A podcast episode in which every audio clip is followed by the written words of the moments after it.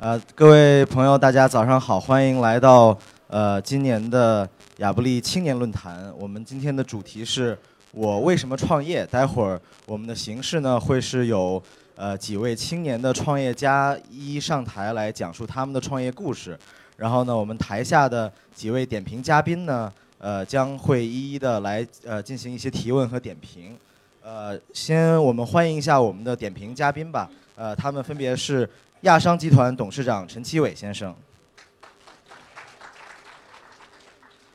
正略集团创始人董事长赵民先生，亚洲协会主席施静书女士，Club Med 全球首席执行官亨利吉斯卡德斯坦先生。道同资本创始合伙人张醒生先生，颐和控股有限公司副行政总裁艾特凯瑟克先生，Adam，还有新源资本的呃郑博仁。那在我们正式开始之前呢，我们先有请。卓尔控股有限公司董事长、亚布力中国企业家论坛理事严志先生为我们青年论坛致辞。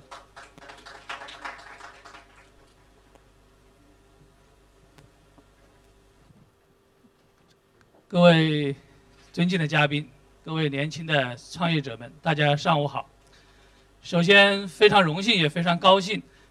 在这里啊，通过我们讨这个分享我们为什么创业。和我们正在进行的创业，向我们这个伟大的创业时代致敬。我想，我们谈论创业了，我们都会谈到梦想，就是被马云、雷军们不但放大，也不但激励我们的梦想。这个就像周星驰说的：“人没有梦想，跟咸鱼就没有区别。”但是我在这里，我想，呢，如果我们的年轻人，把梦想啊放小一点，把梦想放的一年、两年、三年的努力就可以实现的话，我们的快乐、我们的幸福感可能会多一点。当然，无论多大的梦想，都需要我们坚持。唾手可得的绝对不是梦想。那么，我们创业的时候啊，一一定每天都会遇到困难，每年都要爬坡过坎。那么这个时候啊，我们就应该是坚持，坚持到连老天爷都看不过去的时候，我们离我们的梦想，我们离实现梦想可能就更近了几步。那么我们当年创业的时候啊，二十年前我二十四岁创业，是为了生存。如果我们不创业了，是没有房子，娶不了老婆的。那么我们今天在座的人的创业，我想更多的是为了让自己的人生更加精彩。你们是为了自己的发展船而创业的，那么我想，你们的起点是我们当年远远不能想象的。你们有这么高的起点，而且你们已经做好了这么多的准备，再加上一些坚持，所以我相信你们一定会取得比上一代更大的成功。所以在这里啊，这个祝福所有的年轻人。也祝你们更早、更快的成功，更早的享受幸福。谢谢。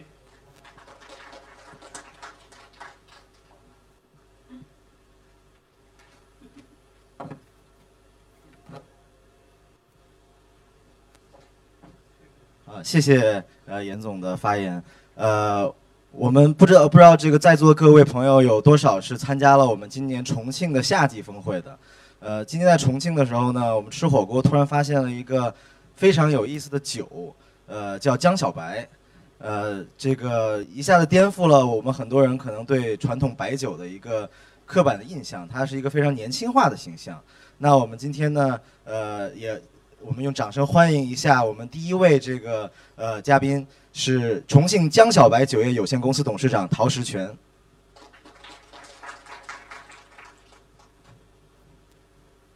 谢谢，谢谢主持人。呃，各位亚布力的各位朋友，大家上午好。这个，呃，我来自重庆，啊，我们这个企业也也这个来自重庆，啊，是一个重庆的一个高粱酒的一个创新的这么一个品牌。呃，实质上呢，我们接到组委会的这个主题，说我为什么要创业？啊，我内心来讲，其实比较，呃，不知道从哪里去讲起。第一呢，我们也没有什么这个反转的故事情节，啊，也不是因为特别困顿呐，或者说我们要去做这个创业。呃，我后面我提炼了一下呢，我觉得呢，可以可以用一句话来描述，是因为呃我们。对于这个传统行业，白酒这个传统行业的熟悉，所以让我们感觉到，在这个行业里面，我们觉得有可能能产生想象力，和想要去验证这个想象力，啊，这是我们出发的一个初衷，啊，也是驱动我们前进的一个啊一个力量。大家都知道，我们我们中国有四大国粹，啊，京剧、陶瓷、中药、白酒，啊，这是我们中国。有非常的中国符号，有中国标签，有传统标签的这个四大国粹，啊，可能呃，全世界的其他外国的朋友对我们中国的认识，可能对这四类的产品应该都会打上我们中国的一个标签，但是我们这个我们我们谈到谈到我们的国粹啊，特别是谈到我们的呃中国白酒这个行业，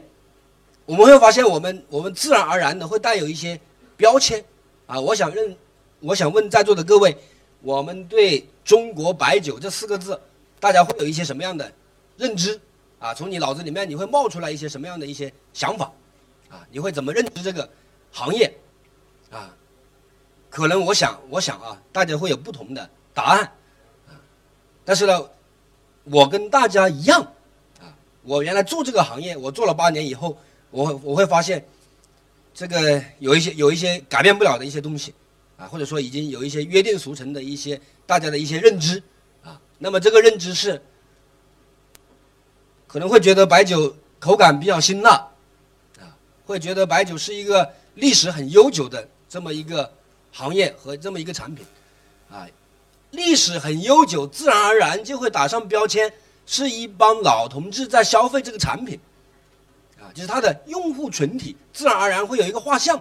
啊，好像年轻人去酒吧、去餐馆，大家都不愿意喝啤酒啊，喝喝进口的其他的酒种。啊，不愿意去喝我们老祖宗留下来的这个白酒，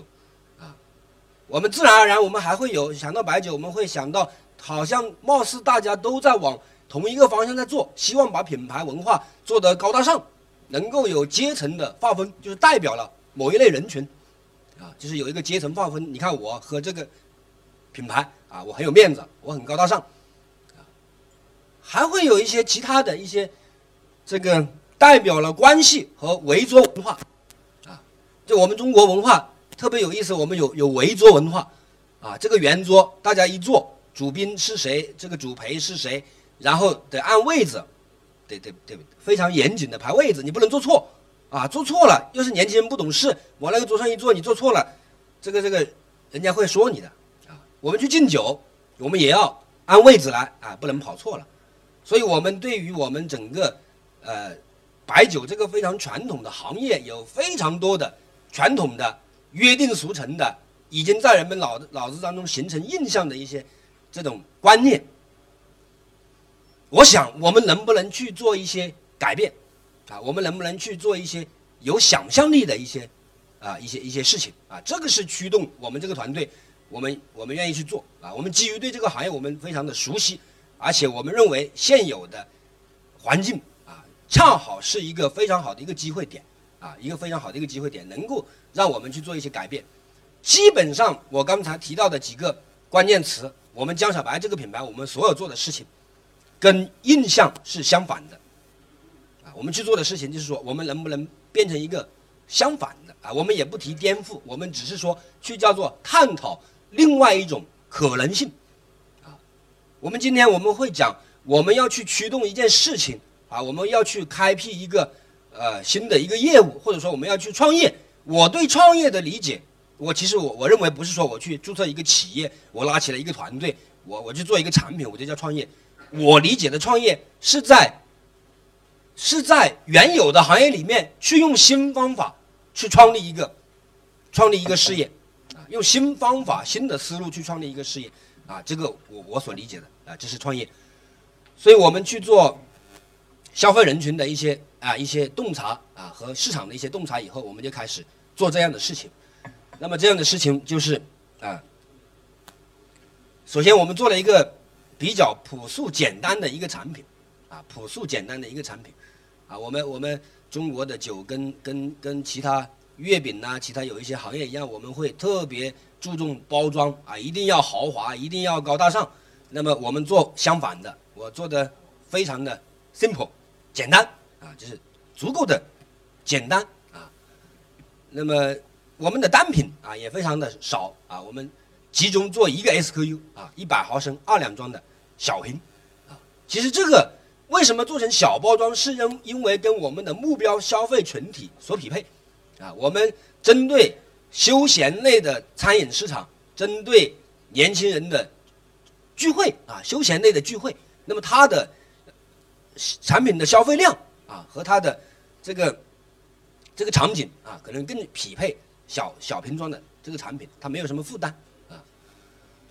那么第二个呢，我们想做一个去阶层啊，去阶层新时代的这么一个品牌啊印象。其实我们中国啊，我起码我对我们这个行业我比较了解，我们认为其实我们的中国制造啊，我们生产非常好的产品，是一点问题都没有。但是问题在于，我们运营品牌的能力，啊，我认为在我们这个行业里面原本不够强，啊，不够强，啊，总体不够强，啊，起码我们对比啊其他的行业啊，我们是有差距的。那么，所以我们觉得我们可以去做一个啊不同的品牌的印象。那么这个不同的品牌印象是，我说了，刚才我们原有大家都去做高大上的形象，都去做阶层的形象。那么我们可以做一个相反的去阶层的，啊，不是那么高大上的，跟当代的年轻人的文化能够相匹配的，啊，能够符合他们的情绪，符合他们的审美，啊，去做这么一个品牌，啊，所以我们的品牌主张是：我是江小白，生活很简单，啊，我是江小白，生活很简单，就是我我我们更多的去追寻自己内心的一种精神主张，啊，其实从某种意义上讲，酒类产品。很重要的一点，其实它是带有很强烈的呃情绪啊，叫我们我们叫它叫情绪饮料啊，它一定是跟情绪相匹配的啊，所以它我们我们很多人在消费产品的时候，一定会跟自己的身份去做一个对照啊，去做一个对照。那么事实上，原本没有这种，原来市场市面上很少会有这种，或者几乎没有这种商品啊，能够彰显当代年轻人的他们的。这个这个精神主张，所以呢，第三个呢，我们觉得就是说，呃，我们要去抓住年轻一代的消费群体啊，年轻一代的消费群体，年轻化的产品，可能是我们这个行业的希望啊，我们是我们这个行业的希望啊，其实可能有有一些别的行业，我估计也是这样啊。为什么说啊？我们会发现，今天的八零后、九零后，他们的对于产品、对于品牌的认知。已经跟上一代不一样了，啊，他有自己的消费主张，他有自己的品牌民主，啊，他认为我要按照我自己的喜好去选择，而不是说上一代人消费什么东西，他们在消费什么高大上的东西，我们就一定要跟随。所以，他有一个叫做品牌民主的一个一个出现，啊，所以那我们去满足年轻人的这个需求，啊，我们会看到，尽管这件事情非常的难。啊，很多人都告诉我，特别是我们品牌刚刚出来的时候，大家觉得，哎，你现在年轻人都不喝白酒，你为什么去做白酒？我说，就是因为年轻人不喝白酒，我倒没有什么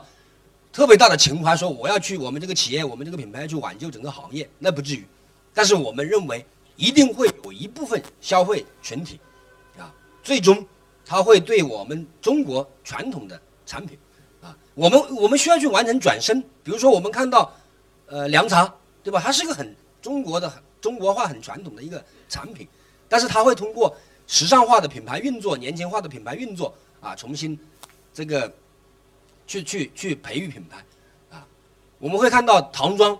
在有一届 IPAC 会议上，对吧？在大家都穿唐装啊，那唐装非常的传统啊，但是它出现的场合，它的品牌文化变得时尚了，这个时候能被啊年轻人和被全世界能够接受啊。我们会看到我们这个行业，我们我们应该来讲啊，如果说有想象力的话，在全世界啊是一个比较大的一个消费品里面比较大的一个行业啊。我我们我们觉得我们对于明天我们非常有信心啊，吃吃喝喝的生意，对吧？总归是我们认为是比较比较不太受周期影响的行业啊。全球市场有一点六万亿美金的蒸馏酒的市场啊，目前我们中国市场我们只占了，就是我们中国的企业只占了八百亿美金啊，也就是只有百分之五。但是事实上，我们中国人口在全球占到远远不止百分之五。那么为什么会出现这么一个结果？这个结果是我们中国市场的带有中国背书的产品，我们没有走出去。我们不但没有走出去，甚至于我们连我们年轻一代的消费群体都有可能会失去。所以我觉得这个想象力是说，如果我们早一点动手去做年轻消费群体的培育，早一点去做国际化的尝试，那么有可能未来能不能做到跟我们的人口数至少是达到平均线啊？假如说我们中国的市场能做到全球的百分之二十啊，那么也是三三千两百亿美金啊，这个还有四倍的一个成长空间啊。所以大体上，我们我们今年的目标啊，我们希望能够做到一亿次的这个人次的消费啊，在年轻群体中去培养他们消费习惯啊。所以最后我做一个结尾，就是说，呃，对于这个行业，一个非常传统的一个行业，我们同样抱有想象力，而且我们希望用未来的时间去验证我们的想象力。谢谢大家。